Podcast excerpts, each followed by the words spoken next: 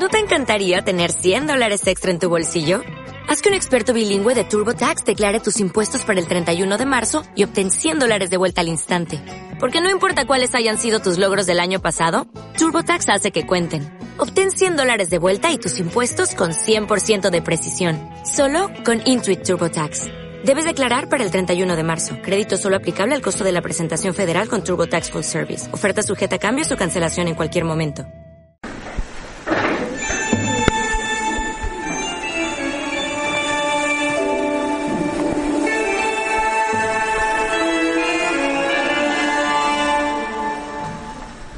Hola, soy Río y mi cuento es El hombre del árbol. Una noche de Halloween, una madre con su hijo fueron a pedir caramelos a una casa. Un hombre extraño abrió la puerta y los secuestró. El hombre se llevó a su hijo. Mientras salía, la madre consiguió quitarse las cuerdas de las manos y de los pies. Rebuscando entre su casa, encontró una pistola entre dos cajones y cuando llegó el hombre lo mató. Tras un año de búsqueda, la madre encontró colgado de los pies. Este estaba en un árbol en el que se encontraba su abuela. La madre se suicidó y se quedó con el hijo y las cenizas de su abuela. Fin.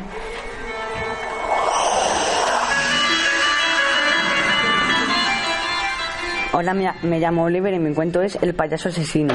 Un día en un edificio abandonado entraron tres niños a descubrir que si el mito de los payasos asesinos era real. Los niños se llamaban Mateo, Jorge y Pedro. Estaban buscando al payaso con linternas. Cuando cruzaron una puerta encontraron un pasillo muy largo. Casi al final del pasillo en la pared ponía si seguís moriréis. Ellos se asustaron mucho porque al final había globos en el suelo en la pared ponía bienvenidos. Ellos entraron a una de las puertas y vieron algo oscuro y era un payaso. Los niños, los niños se quedaron bloqueados. El payaso les mató poco a poco.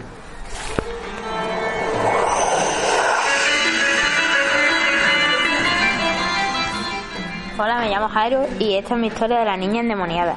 Había una vez una niña que estaba en su casa y fue poseída por el diablo. La niña iba por las calles matando gente con cuchillo. Entró en una iglesia y dijo, Satán, manifiéstate.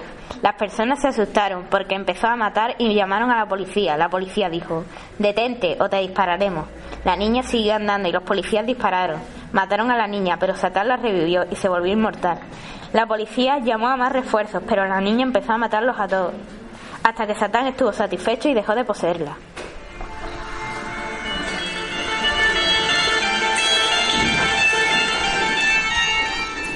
Hola, me llamo José y mi cuento es La peor pesadilla. Un día, acostado en mi cama, me sonó el móvil. Lo cogí, eran las 5 de la madrugada y un número desconocido comenzó a mandarme mensajes. Me asusté mucho y fui al cuarto de mis padres, donde me encontré todo lleno de sangre. Entonces me encerré en mi cuarto y llamé a la policía, pero no había cobertura. Entonces escuché un grito. Miré por la ventana y un zombi se estaba comiendo a una niña. Entonces desperté y vi que todo había sido un sueño y todo mi miedo desapareció.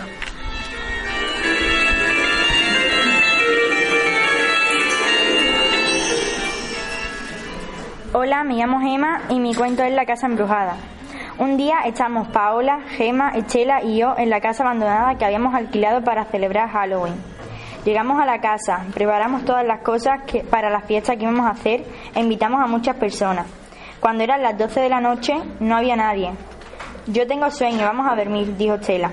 Entonces nos repartimos las habitaciones y nos fuimos a dormir. Me levanté para ir a la habitación de Estela, pero no estaba. Fui a la de Paola y no despertaba.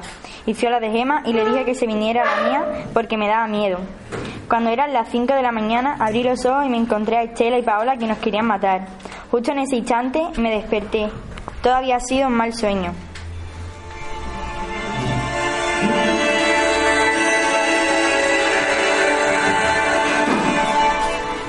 Me llamo Alejandro y mi historia es El piso de arriba. Carlos se acababa de mudar a una casa vieja y grande, de dos pisos, con grandes cuartos y suelos de madera tan viejos que rechinaban. Sus padres trabajaban, así que casi siempre se encontraba solo al regresar de la escuela. Un día llegó tarde, la casa estaba oscura y llamó a su madre.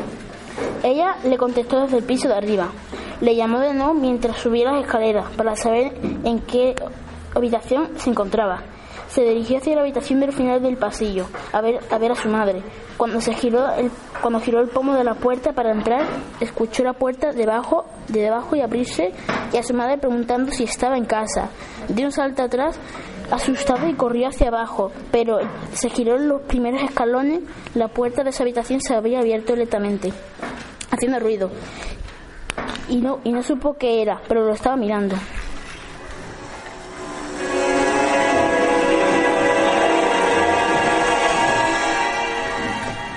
Hola, me llamo Rubén y aquí eh, os presento el experimento de X.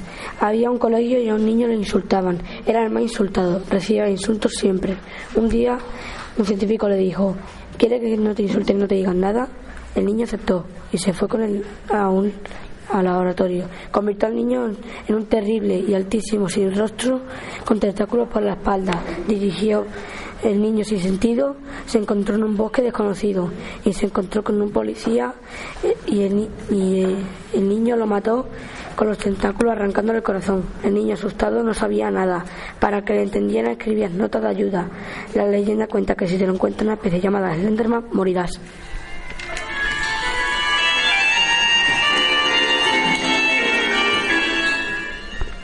Hola, soy Lucia Muñoz y mi cuento se llama No soy yo, eres tú.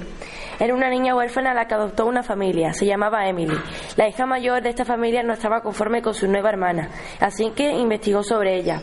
Una noche después, Katrina, la hija mayor, despertó en un charco de sangre y decidió bajar y se encontró a sus padres ahorcados en una lámpara.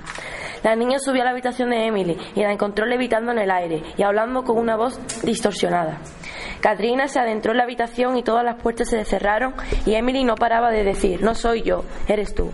Katrina, acostada, decidió, Asustada decidió llamar a Rosa, la mujer que metieron en un manicomio al decirle a esa familia que no adoptara a aquella niña. Rosa llegó y con solo decir su nombre, Warren la mató.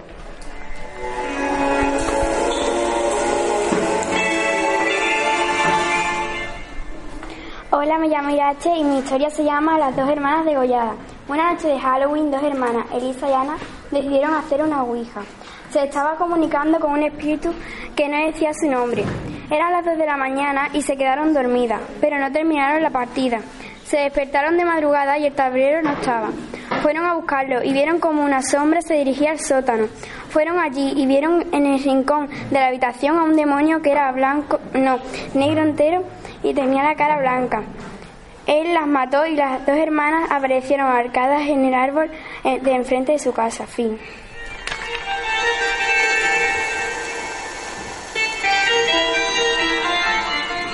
Hola, soy Enrique y mi historia se llama Tefore. Tres amigos se disponían a pasar un día en el bosque. Se llamaban David, Pablo y Alejandro.